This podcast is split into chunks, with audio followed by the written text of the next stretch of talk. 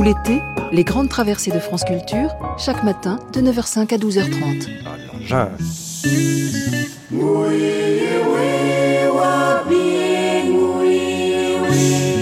Nouvelle-Calédonie. Terre de défi. Laetitia Cordonnier, Nathalie Salle.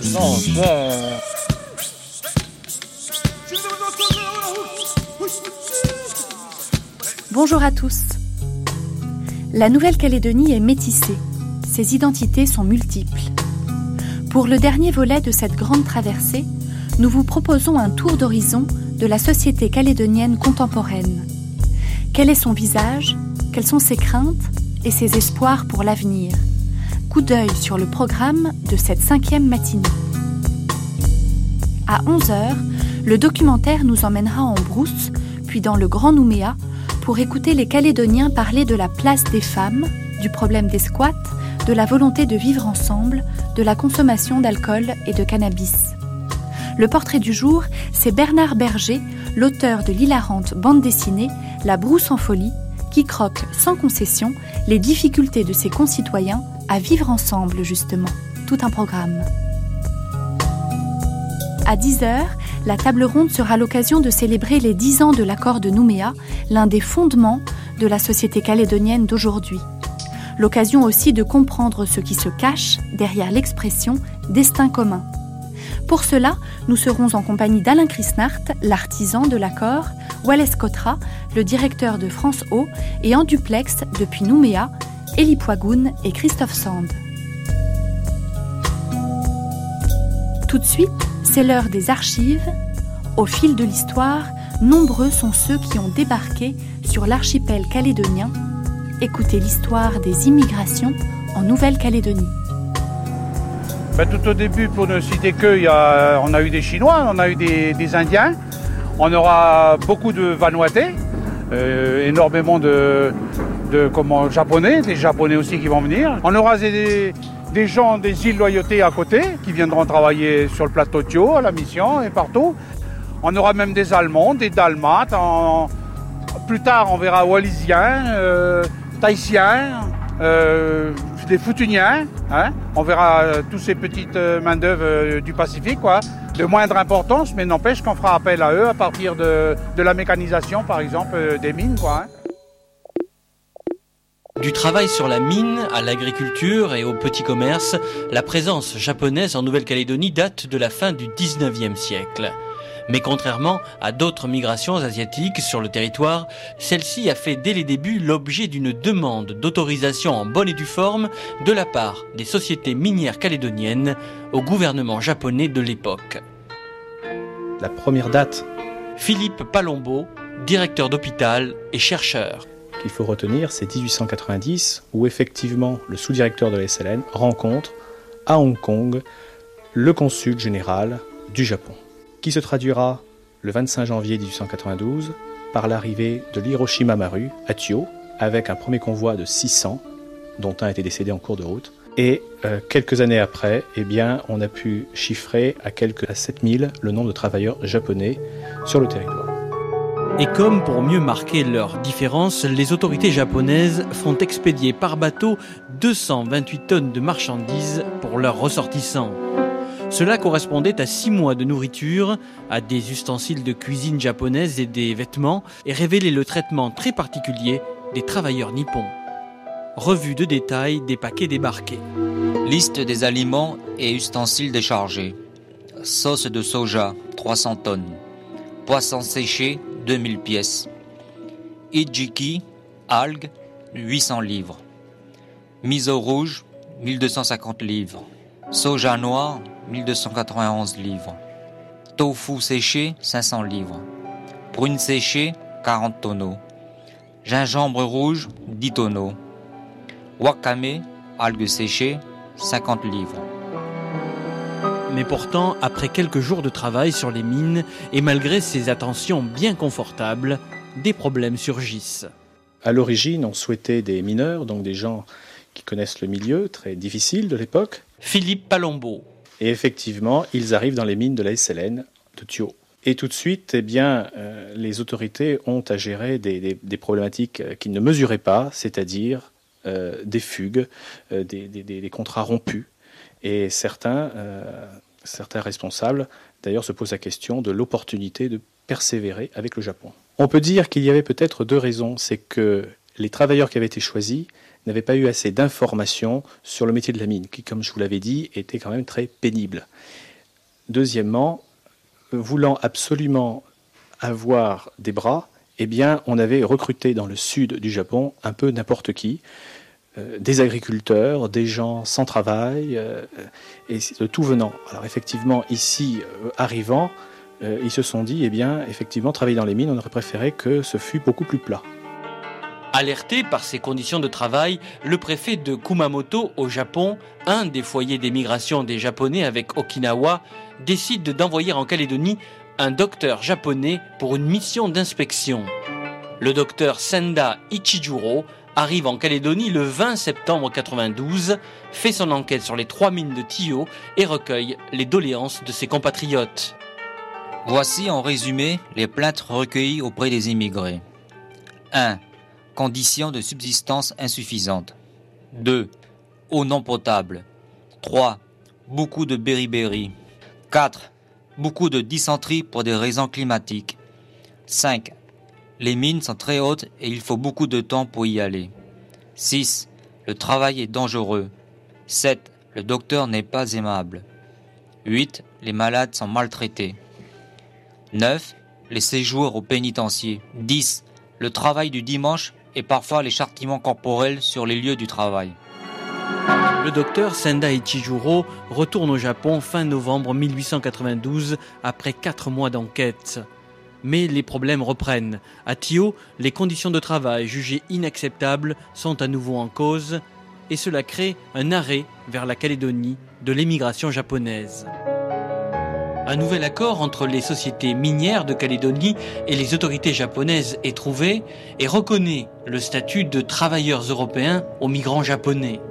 Ainsi, de mai 1900 au 15 janvier 1901, 1208 travailleurs s'embarquent du Japon pour la Calédonie mais c'est une embellie de courte durée, malgré l'évolution des contrats sur le temps de travail, les heures supplémentaires, les salaires et les avantages en nature, les grèves vont se poursuivre de 1911 à 1921.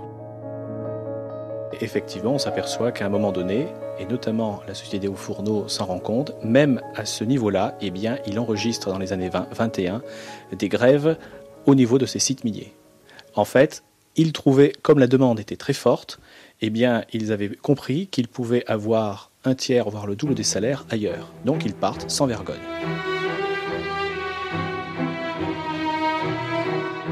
De rupture de contrat en tentative de débauchage par des petits mineurs, certains Japonais tentent leur chance ailleurs.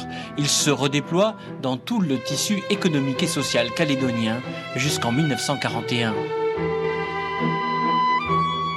Agriculteurs ou commerçants, pêcheurs ou dans des métiers de service, les Japonais sont bien implantés.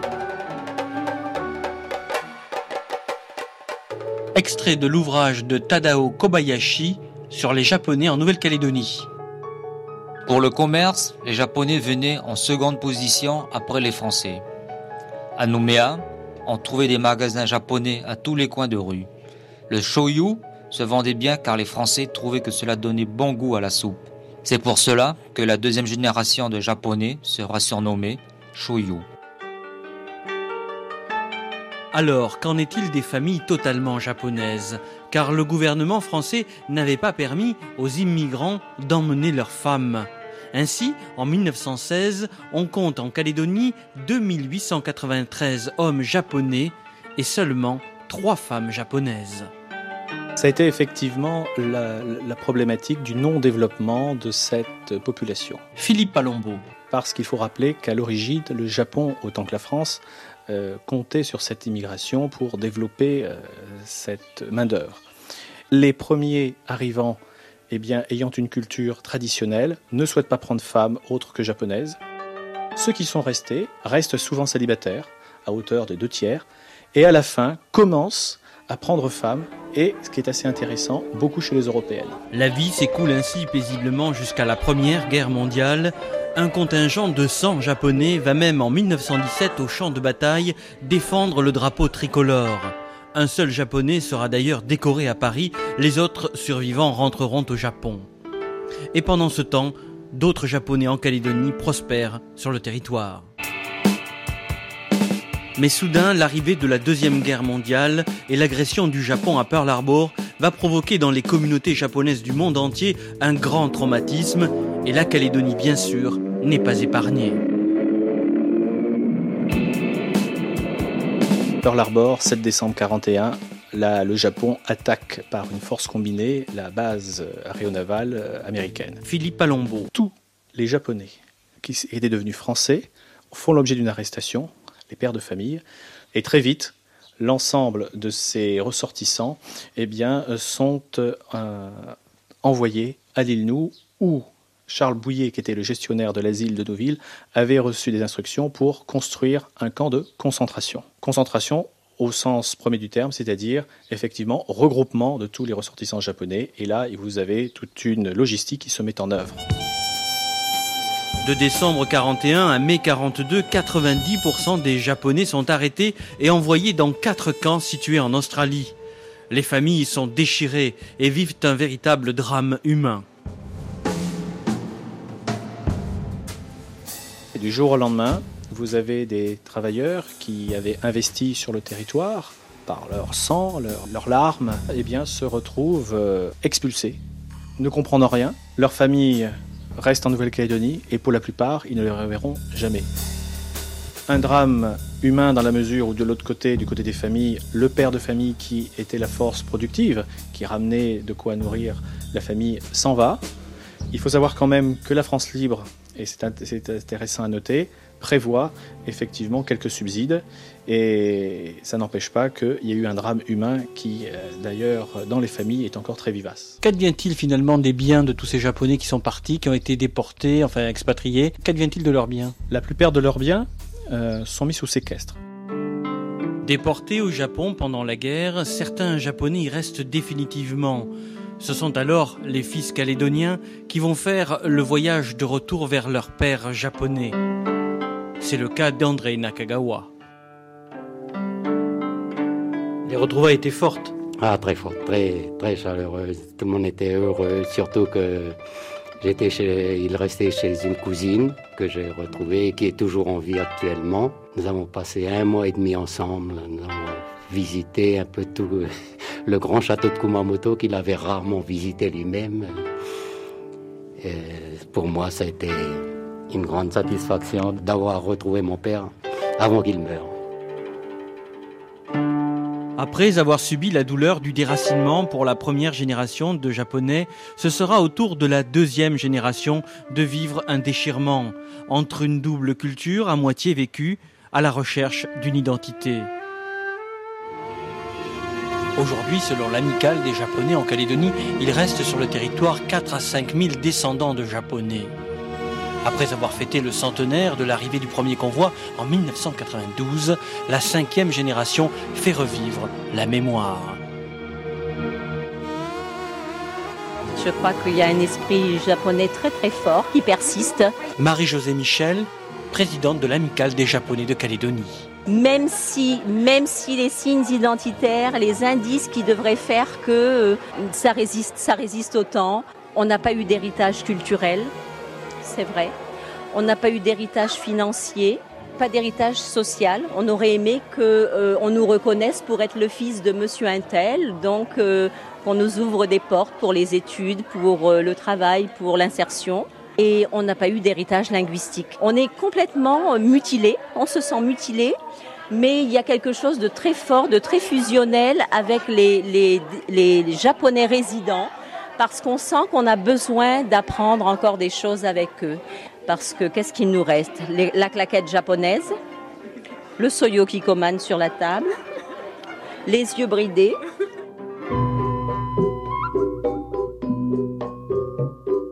Nombreux sont les convois de travailleurs sur mine qui ont débarqué sur la grande terre calédonienne.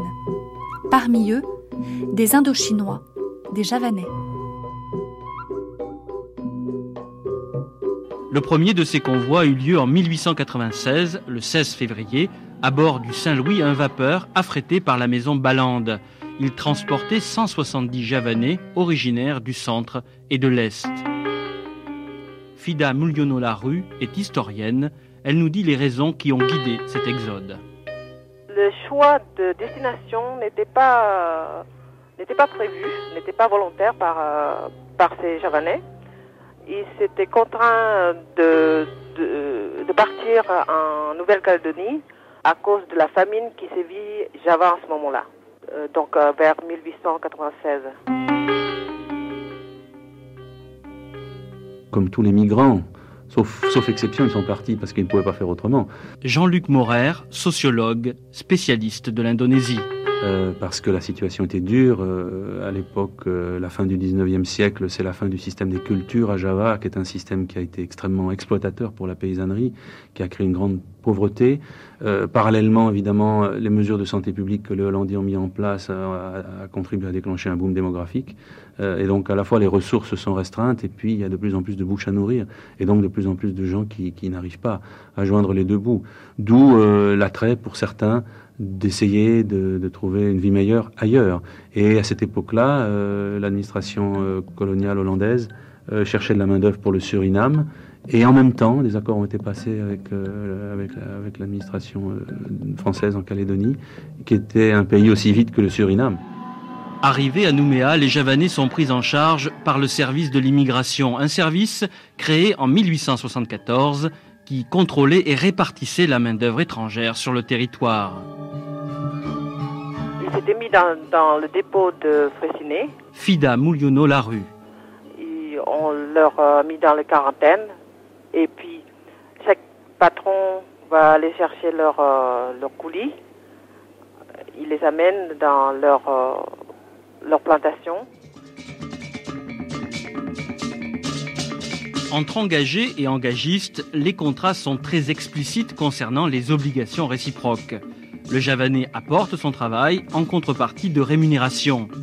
Voyons le détail de ces pécules avec ce texte paru dans Point d'Histoire numéro 10 sur l'immigration javanaise.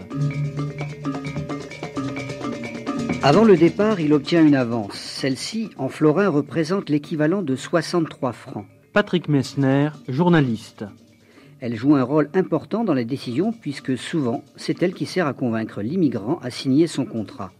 Cette avance est ensuite retenue sur son salaire. Le remboursement intervient en huit mois environ. L'engagé est entretenu par son employeur. Cela comprend le logement et les soins médicaux en cas de maladie. De plus, il est nourri. La ration quotidienne également réglementée est composée comme suit. 1 kg de riz, 250 g de poisson salé ou 300 g de viande, 24 grammes de sel, 50 grammes de sucre. À cette ration quotidienne s'ajoutent des dotations annuelles de vêtements. Pour les hommes, une couverture de laine, une chemise de laine, deux chemises de coton, deux pantalons de coton ou de toile, deux chapeaux. Pour les femmes, une couverture de laine, deux chemises de coton, deux robes, deux mouchoirs. Les Javanais trouveront leur voie en Calédonie principalement dans l'agriculture, les plantations de café notamment, mais aussi dans la mine. Et euh, suite au, cours du café euh, qui se sont effondrés dans le monde entier, euh, donc la caféiculture a été en difficulté. Marie-Josée Siban est une Niaouli. Elle est née en Calédonie, à Goro. Elle est la fille unique d'un couple de Javanais de Yogyakarta, venus sous contrat. J'ai eu cette, euh, comment dire, euh, l'image de mes parents. Ce sont euh, des parents qui sont vraiment, comment dire, abîmés par la baramine et la pioche. Surtout ma mère. Et d'après ces récits, c'était vraiment une condition de vie très difficile puisque ces femmes-là, elles se, ce sont des, en général des paysannes. Donc, elles pensaient travailler la terre comme elles avaient quitté leur village et puis en arrivant ici, c'est tout un autre domaine qui l'attend. Poursuivons l'histoire des migrations en Nouvelle-Calédonie avec les doudous. Comment on les appelle les Antillais ici Les doudous Les doudous Ça a marché Ça a marché, maman Les doudous. Aux Antilles, doudou cela veut dire chéri. Ici, euh, c'est le nom que l'on a donné à la communauté antillaise. Ils sont arrivés en Calédonie dans les années 40, 50, après plusieurs semaines de voyage en mer avec toute une série d'escales. Qu'est-ce que tu penses vraiment du clan antillais? Parce que si tu veux comprendre mieux les choses, le clan antillais, qu'est-ce que ça veut dire pour toi le clan antillais? Tu as le clan indonésien, tu as le clan mélanésien, tu as le clan wallis, tu as le clan tahitien, les antillais.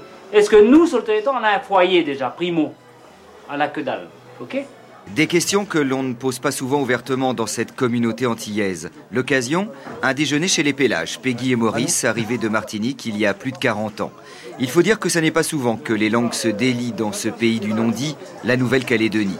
Mais c'est peut-être justement parce qu'on l'a dit sans problème, discrète et plutôt bien intégrée, que la communauté antillaise de Calédonie s'interroge sur ce qu'elle est, sur son avenir et sur son passé.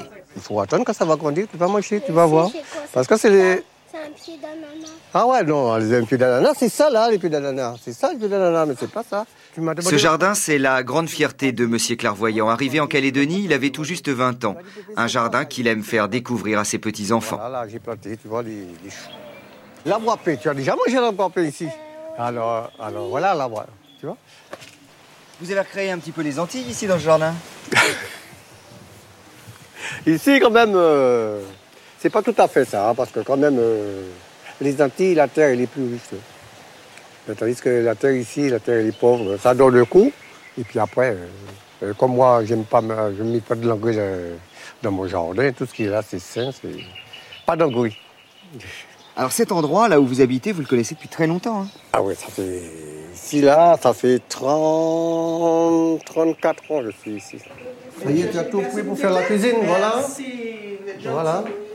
Vous êtes des amours. Ah ben là. Vous voulez boire un peu de Lambert Clairvoyant est l'un des premiers Antillais à être arrivé en Calédonie. C'était en 1948 à bord du paquebot Le Sagittaire. Et après plus d'un mois de voyage en mer, premier contact, pas toujours facile avec le pays. Non, pour vivre ici, qu'est-ce qui qui n'allait pas ici C'était que les Noirs étaient mal vus. On était mal vus. Bon, quand on est arrivé ici, on était militaire, euh, on était chauffeur, on nous a donné, à la pointe d'Artillerie, on nous a donné un camion pour descendre euh, au Galit Passeport. Chauffeur. Euh, le, le camion n'était pas encore arrivé là, à la caserne, il y avait déjà des policiers qui sont arrivés. Voilà un Noir qui conduit. Alors, euh, bon, quand les policiers, il y a le capitaine qui est le capitaine du nom, mais vous savez, ce sont des Martiniquais, ils se considèrent comme des Européens, ils ont leur permis, ils ont tout. Ah ben, depuis là, ça s'est parti. Alors, bon, on a eu des. Et pourtant les Kanaks qui sont noirs aussi, ils vivent ici. Mais ils disaient, non, il n'y avait pas de Kanak. hein. Dans la ville? Dans la ville, il n'y avait pas de Kanak. hein. Le Kanak qui descendait dans la ville comme ça, il se faisait ramasser par la police. Donc on vous prenait pour des Kanaks alors? Alors, ils prenaient les Martiniquais pour les Kanaks, ils ne considéraient que les Kanaks. En 60 ans d'immigration, la communauté a donné quelques figures marquantes à la Calédonie. C'est le cas d'André Regina, surnommé Papa Martinique. Ok. Bonjour, monsieur. Monsieur le capitaine. Est-ce que ça a roulé Eh bien, ça va, ça va. Et toi? Ça a marché. Sa casquette de capitaine a fait le bonheur de plusieurs générations. Au volant de son bus, Papa Martinique criait à ceux qui n'avaient pas assez d'argent à mâcher. Cela voulait dire embarquer tout de même. Et c'est d'ailleurs devenu l'un des surnoms de la communauté antillaise. Le transport en commun est arrivé. C'est moi qui est venu avec ma grande gueule. Pardon, s'il vous plaît. Pour vous dire, j'ai dit à eux, moi, je vais faire transport en commun. La plupart des Antillais qui ont fait ce si long voyage sont arrivés militaires, engagés pour l'Indochine et basés en Nouvelle-Calédonie. Une fois démobilisés, certains ont décidé de rester dans ce pays sous-peuplé et où le travail ne manquait pas. Certains vont donc travailler dans les transports en commun, mais aussi beaucoup dans le nickel. Ça, c'était quoi quand il a Romul Valère a ramené de là-bas plus qu'une tradition, une institution. Ce Martiniquais installé en Calédonie élève quelques dizaines de coqs et les entraîne dans son pit. C'est le nom que l'on donne aux Antilles à la reine où ont lieu les combats. Une activité plus tolérée qu'autorisée en Calédonie, mais qui dépasse la seule communauté antillaise. Ah oui, nous avons tous nos secrets. Le Tahitien est là, le Réunionnais est là, aussi bien que l'Indonésien est là, aussi bien le Chinois est là. C'est un peu tout le monde. C'est secret, secret. Une passion qui lui permet de rester en contact avec les Antilles et ses traditions. C'est parti de la Caraïbe. Bon, eh ben, nous aimons tous euh, d'aller au combat de coq. Ça fait combien de temps que vous êtes en Calédonie? Et je suis là le 28 octobre 1957. Donc c'est ce qui vous reste des Antilles, c'est ça, C'est c'est sur ce les qui nous coques? reste les Antilles, et puis le petit boudin, et les beignets, et puis tout. Et vous y retournez là-bas Euh, de temps en temps, oui. Et vous allez au pit Ah, ça, c'est le monde pas, ça.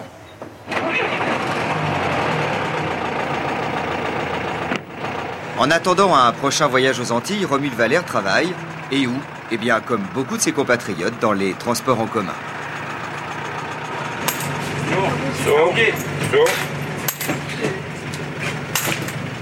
Une fois ses coques soignées, il rejoint alors le bus dont il est le propriétaire à la gare routière de Nouméa.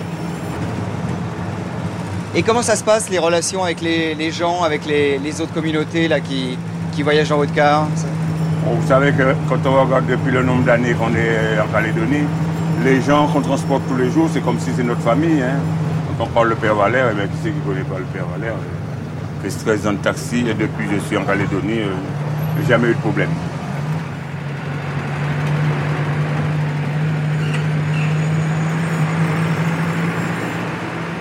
Comment on explique qu'il y a autant d'Antillais dans les transports en commun? Comment c'est venu? Euh, c'est venu parce que vous savez qu'en politique, l'antillais, il aime euh, être indépendant.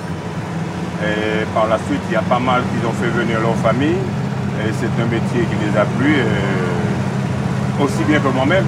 Et c'est comme ça que je me suis retrouvé maintenant comme euh, entrepreneur de car.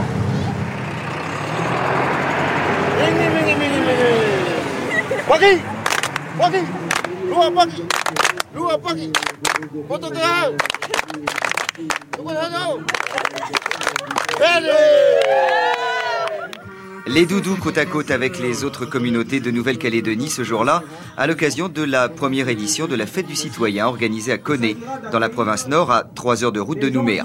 Une grande kermesse où se côtoient couleurs, costumes et traditions avec un objectif, apprendre à connaître ces différences pour vivre mieux ensemble. Ainsi, apprenons à nous respecter nous-mêmes. À travers des rencontres, des échanges, la fête de l'identité calédonienne dont la communauté antillaise est une composante, même s'ils ne sont que 2000 environ sur une population de 200 000 habitants. Les gens qui sont, euh, par exemple ceux de Martinique, qui se retrouvent euh, à l'autre bout du monde, ne peuvent pas dire qu'ils sont que de Martinique, ils vivent ici.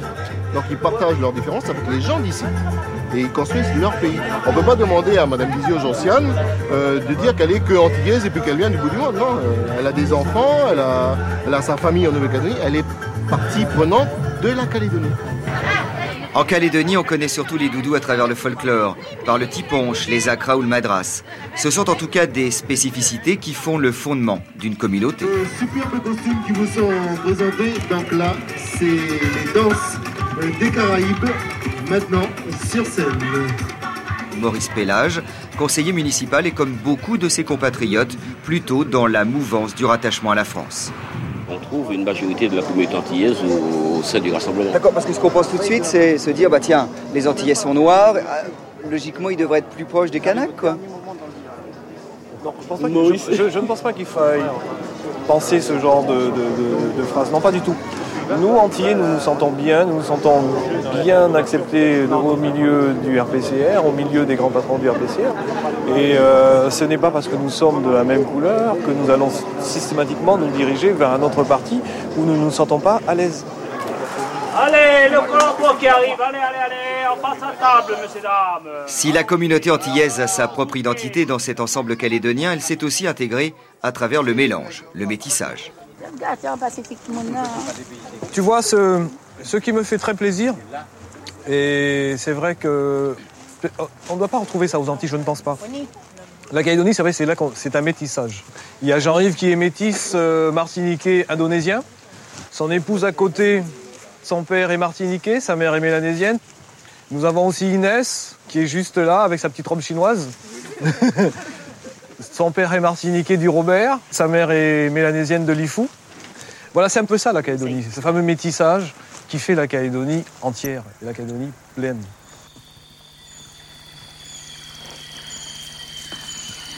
Moi, j'aime bien la nature, me promener, être libre. Les oiseaux, entendre les oiseaux le matin, être libre. Et la Guadeloupe, tu y étais un peu enfermé Oui, c'est trop petit, puis on peut pas aller à la chasse comme on veut. C'est pas comme ici, on peut pas aller à la pêche comme on veut. Il faut avoir un bateau là-bas, mais tandis qu'ici, c'est mieux. Une mère kanak, un père guadeloupéen, Louis vit en tribu à Watom, à une heure et demie de Nouméa, depuis que son père est retourné vivre en Guadeloupe il y a 12 ans. Louis y est devenu guide touristique, une tribu qu'il connaît bien donc, à laquelle il appartient, même s'il ne se fait pas d'illusions, il est et restera toujours celui qui n'est pas totalement d'ici. Ici dans la tribu, oui, il y a toujours, dès qu'on est étranger, ils savent, ils font ressentir, mais ils disent pas carrément, parce que bon, c'est la jalousie qui fait ça ici. Parce que les Noirs ici ne vont jamais s'entendre parce qu'ils sont jaloux. L'autre est jaloux après l'autre, c'est pour ça qu'ils ne vont jamais s'entendre. Tandis que les Antillais vont toujours aider. L'autre, s'il a un cousin qui veut ouvrir un truc, il va essayer d'aider son cousin. Alors, si lui, il a déjà. Mais ici, c'est pas pareil. Eux, ils ont, mais ils veulent pas aider les autres. Déjà, oui, je peux pas faire ma maison ici. C'est ma maman qui est d'ici. Et puis. Ouais, j'ai pas le droit à la parole, tout ça, à parler s'il y a des réunions. Sauf si les anciens me donnent la parole de, pour parler.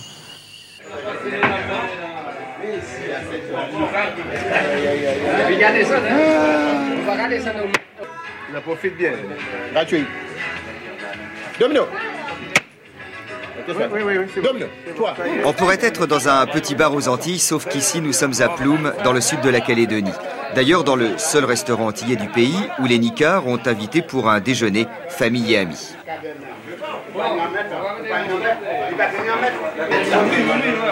Les Nicards, Gustave, le papa né aux Antilles depuis 1952 en Calédonie, et Patrick, le fils né à Nouméa.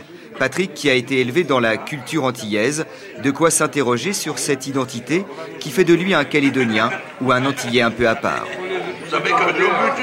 Parfois, euh, bah, il faut vraiment se battre et euh, c'est vrai qu'on peut se sentir euh, intégré lorsqu'on ne nous demande pas d'où tu viens, qui es-tu, depuis quand tu es né ici. Et, bon, si à chaque fois on va, trouver, on va chercher un emploi et on tombe face à ce genre de questions et de questionnaires, euh, c'est vrai qu'après on se demande est-ce qu'on est vraiment né ici, est-ce qu'on est vraiment d'ici, euh, est-ce qu'il ne faut pas à chaque fois afficher ben, je suis né ici mais je suis antillais, euh, j'ai déjà plus de 10 années de résidence sur le territoire donc je peux aussi voter comme chercher un travail. Enfin, c'est des questions qui se posent qu'ici. Et ça, effectivement, c'est aussi la particularité de ce pays. Quoi. Effectivement, là, les Antillais tirés un peu, un peu des, deux bords, tant par la couleur, tant par aussi la tendance plutôt politique droite.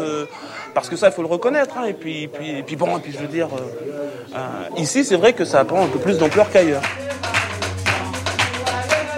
Alors, ça fait, ça fait 50 et quelques temps que je suis en Calédonie.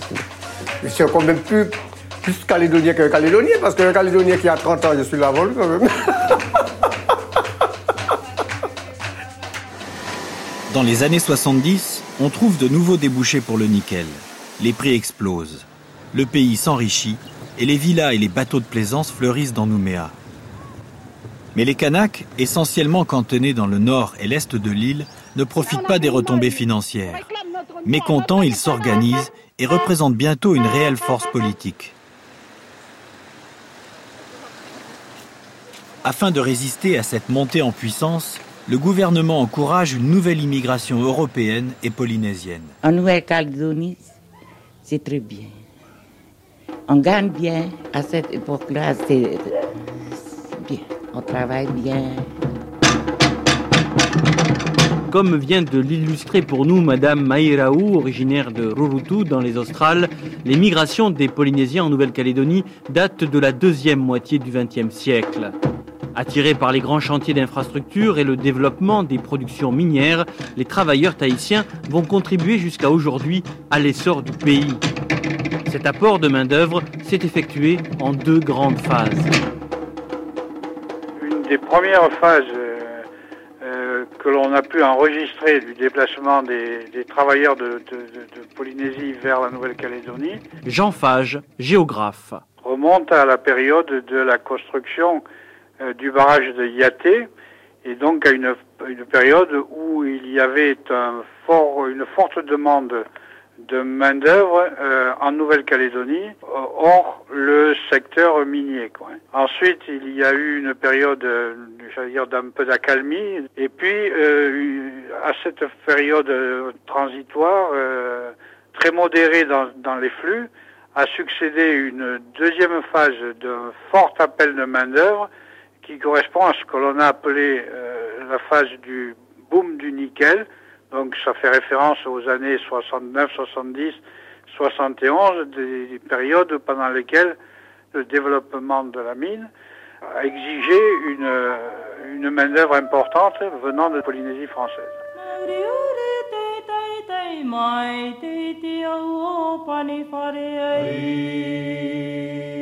Les Polynésiens viennent souvent des îles australes, de Makatea précisément, où l'on exploitait alors des gisements de phosphate.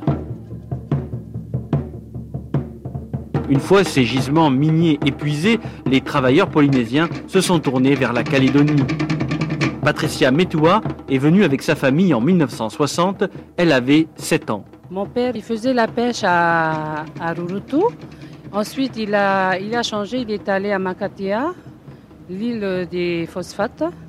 Et ensuite, bon, ça n'a pas trop marché. Euh, ils ont entendu du bruit qu'à Nouméa, on cherchait euh, des personnes euh, pour du travail. Il a commencé dans quoi? Il a commencé directement au nickel et jusqu'à sa retraite en 1984. Et cette communauté tahitienne de Calédonie est aussi une composante de l'ensemble polynésien du territoire avec ceux de Wallis et Futuna. Pourtant, l'intégration des deux sous-groupes semble différente. Il y a déjà une question de nombre, puisque aujourd'hui, au point de vue des recensements, il est recensé 5000 Tahitiens en Nouvelle-Calédonie et 17 000 Wallisiens et Futuniens. Donc déjà, il y a un poids différent des deux communautés. Frédéric Angleviel, historien. Il y a le fait aussi que euh, l'immigration wallisienne et euh, tahitienne est plus ancienne, puisqu'ils sont arrivés dès les années 45-50, en particulier pour Yaté, euh, ce grand chantier. Donc des gens qui sont arrivés depuis plus longtemps et qui sont arrivés plus progressivement. Des gens qui étaient aussi plus qualifiés, puisque à Tahiti, d'abord au point de vue éducation, il y avait eu des efforts faits beaucoup plus longtemps qu'à Wallis et Futuna. Et il y avait beaucoup de gens qui avaient déjà des qualifications dans le secondaire, voire dans le tertiaire, alors que les gens de Wallis et Futuna étaient des gens qui venaient d'un milieu rural et donc qui effectivement, euh, lors de leur arrivée en Calédonie, ont eu beaucoup plus de difficultés à s'insérer dans le milieu urbain. Euh, la troisième chose, c'est aussi que très rapidement les Wallisiens et Futuniens sont venus en famille, euh, puisque l'Église a souhaité cette venue en famille, ce qui fait qu'ils se sont regroupés par, je dirais, entité. Alors que les Tahitiens sont venus de façon ponctuelle, de façon perlée, et automatiquement, très souvent, il y a eu des mariages mixtes qui fait qu'aujourd'hui les Tahitiens sont beaucoup plus intégrés dans la société euh, calédonienne. Les Wallisiens, dont beaucoup étaient déjà arrivés en 1956, deviennent la troisième communauté de l'île. Aujourd'hui, ils sont plus nombreux ici qu'à Wallis et Futuna. Paradis fantastique, Dans les années 70, il fallait donc planter du blanc selon l'expression consacrée. Arrivent ainsi des milliers de métropolitains qu'on a appelés les oreilles. Parmi eux, Didier Leroux est venu pour rejoindre son père, déjà installé sur le caillou. Il raconte à quoi ressemblait la vie en Nouvelle-Calédonie dans ces années-là.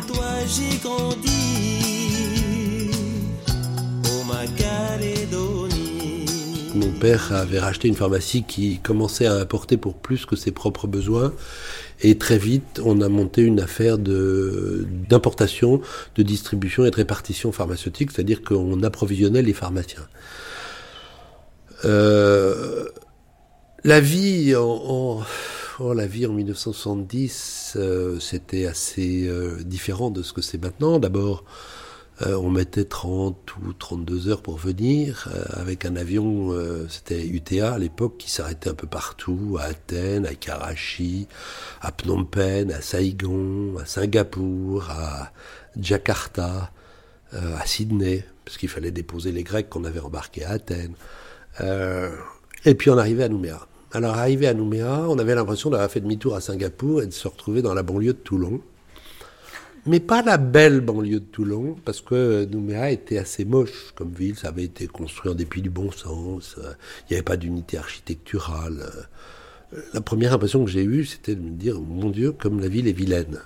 Euh, ce site était un peu, à mon sens, gâché par les constructions qu'on y avait faites et un urbanisme un peu désordonné. la vie était très surprenante La première fois que j'ai mis la radio, euh, j'ai entendu un speaker sur RFO. Il faut vous dire que la radio, il y en avait trois fois trois heures par jour. Hein. Trois heures le matin, trois heures à midi et trois heures le soir.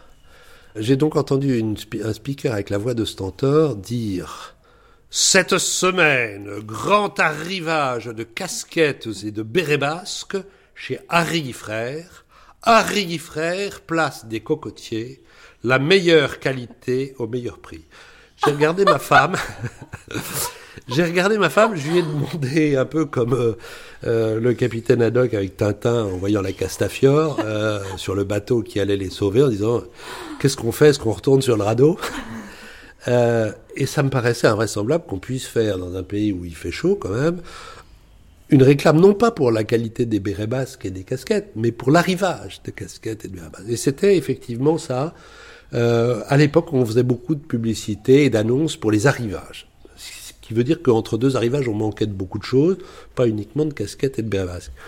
C'était le boom du nickel en 1970, donc il y avait plein de gens qui arrivaient qui savaient pas où se loger, donc euh, euh, un hôtel ne vous gardait pas plus de 15 jours pour faire tourner les chambres. Donc il fallait trouver je pense que dans les six premiers mois, on a dû faire huit logements différents, des gens qui partaient en vacances, qui louaient leur appartement pendant qu'ils étaient absents, etc.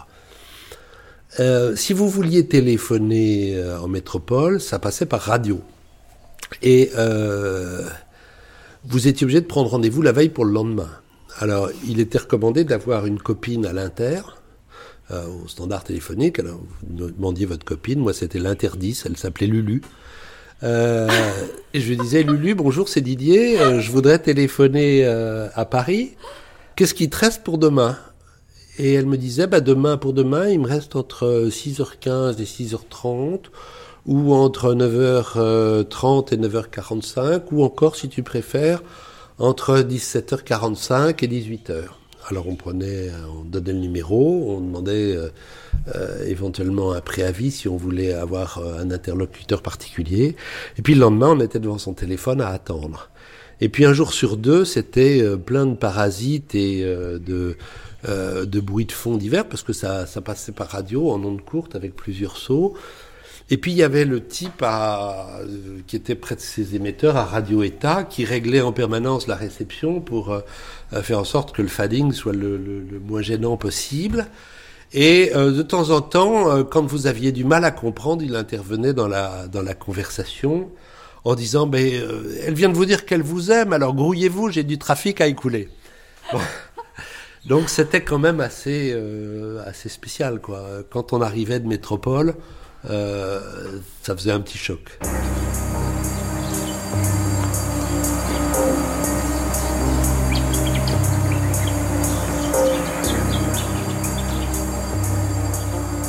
Dernière migration en date, les Chinois dans les années 90.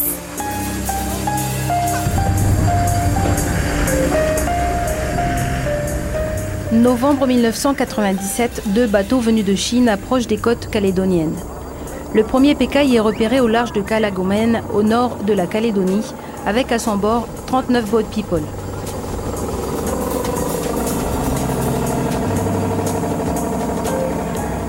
La seconde embarcation transportant 71 personnes est interceptée à Nouméa par la police et la marine nationale.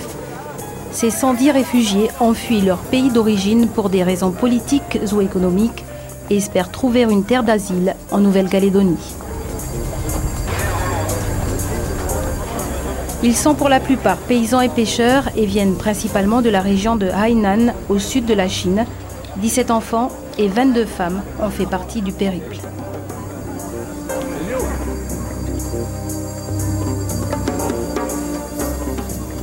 Sur les 110 boat people, 15 sont repartis volontairement en Chine. Les autres ont fait le choix de vivre en Nouvelle-Calédonie. Un bon nombre d'entre eux a été régularisé à titre humanitaire ou social.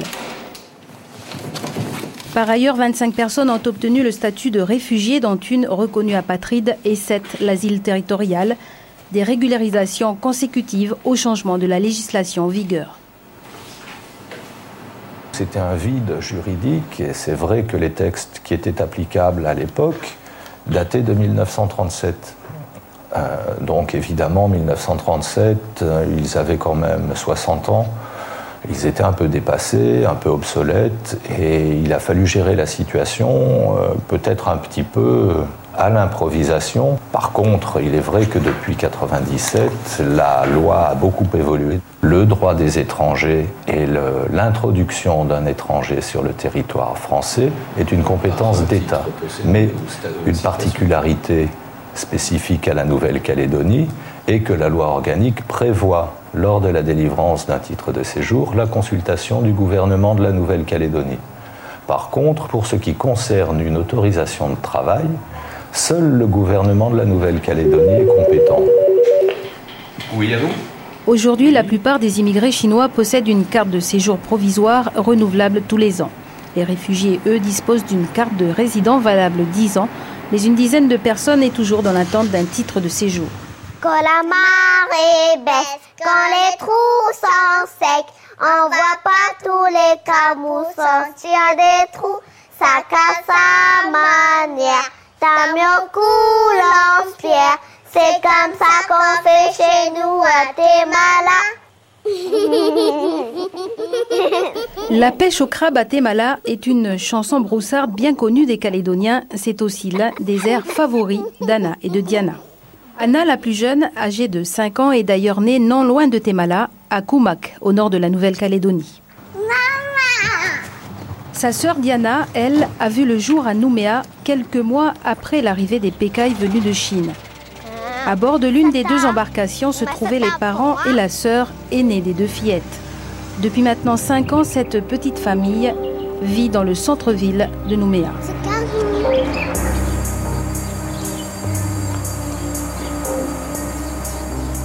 Dernière touche à ajouter au portrait de cette société calédonienne, l'insularité Louis-José Barbanson. Alors nous sommes à l'abri d'un manguier. Le manguier, c'est un arbre symbole en Nouvelle-Calédonie. Parce que c'est un arbre qui n'est pas endémique. C'est un arbre qui a été importé. Et aujourd'hui, vous en avez partout. Et Lorsque vous regardez la symbolique kanak, quand ils veulent représenter le mot patrie, ça n'existe pas vraiment, mais euh, si au sens euh, terra patria, la terre des ancêtres, la terre des pères, plutôt ce qu'ils appellent le chez-soi, l'endroit où on est bien, euh, l'endroit où on a envie de vivre, là où on, là où on est chez nous. C'est toujours représenté avec une case entourée d'un cocotier et d'un pain colonnaire. Le pain colonnaire représentant l'homme, le cocotier, euh, la femme, l'élément, l'élément féminin, donc l'élément liquide, avec souvent derrière le soleil qui se lève. Le manguier les c'est nous.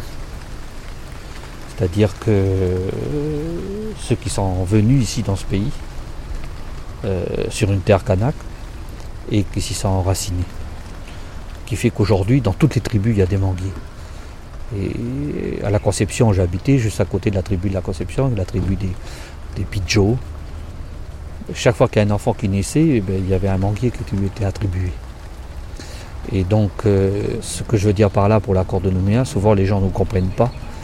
Mais ce qu'il faut comprendre, c'est ça. quoi. C'est-à-dire que dans ce pays, les décisions euh, importantes euh, sont prises avec ceux qui sont enracinés. Quoi.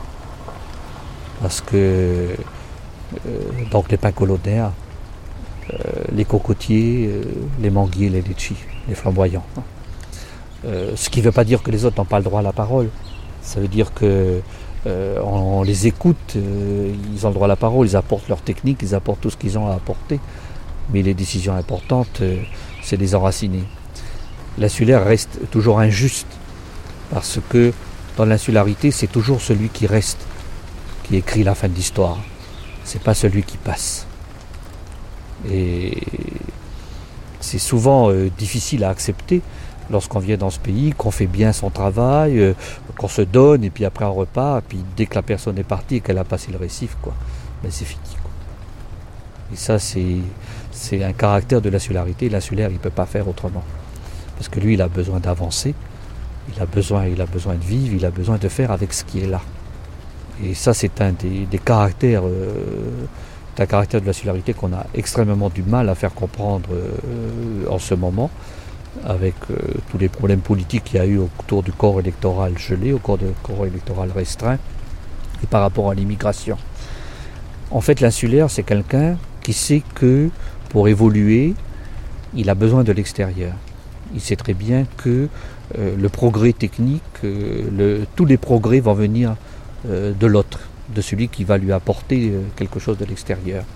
Il le sait par nature, parce qu'il connaît très bien les limites de son île, les limites de sa capacité créatrice, il sait très bien tout cela.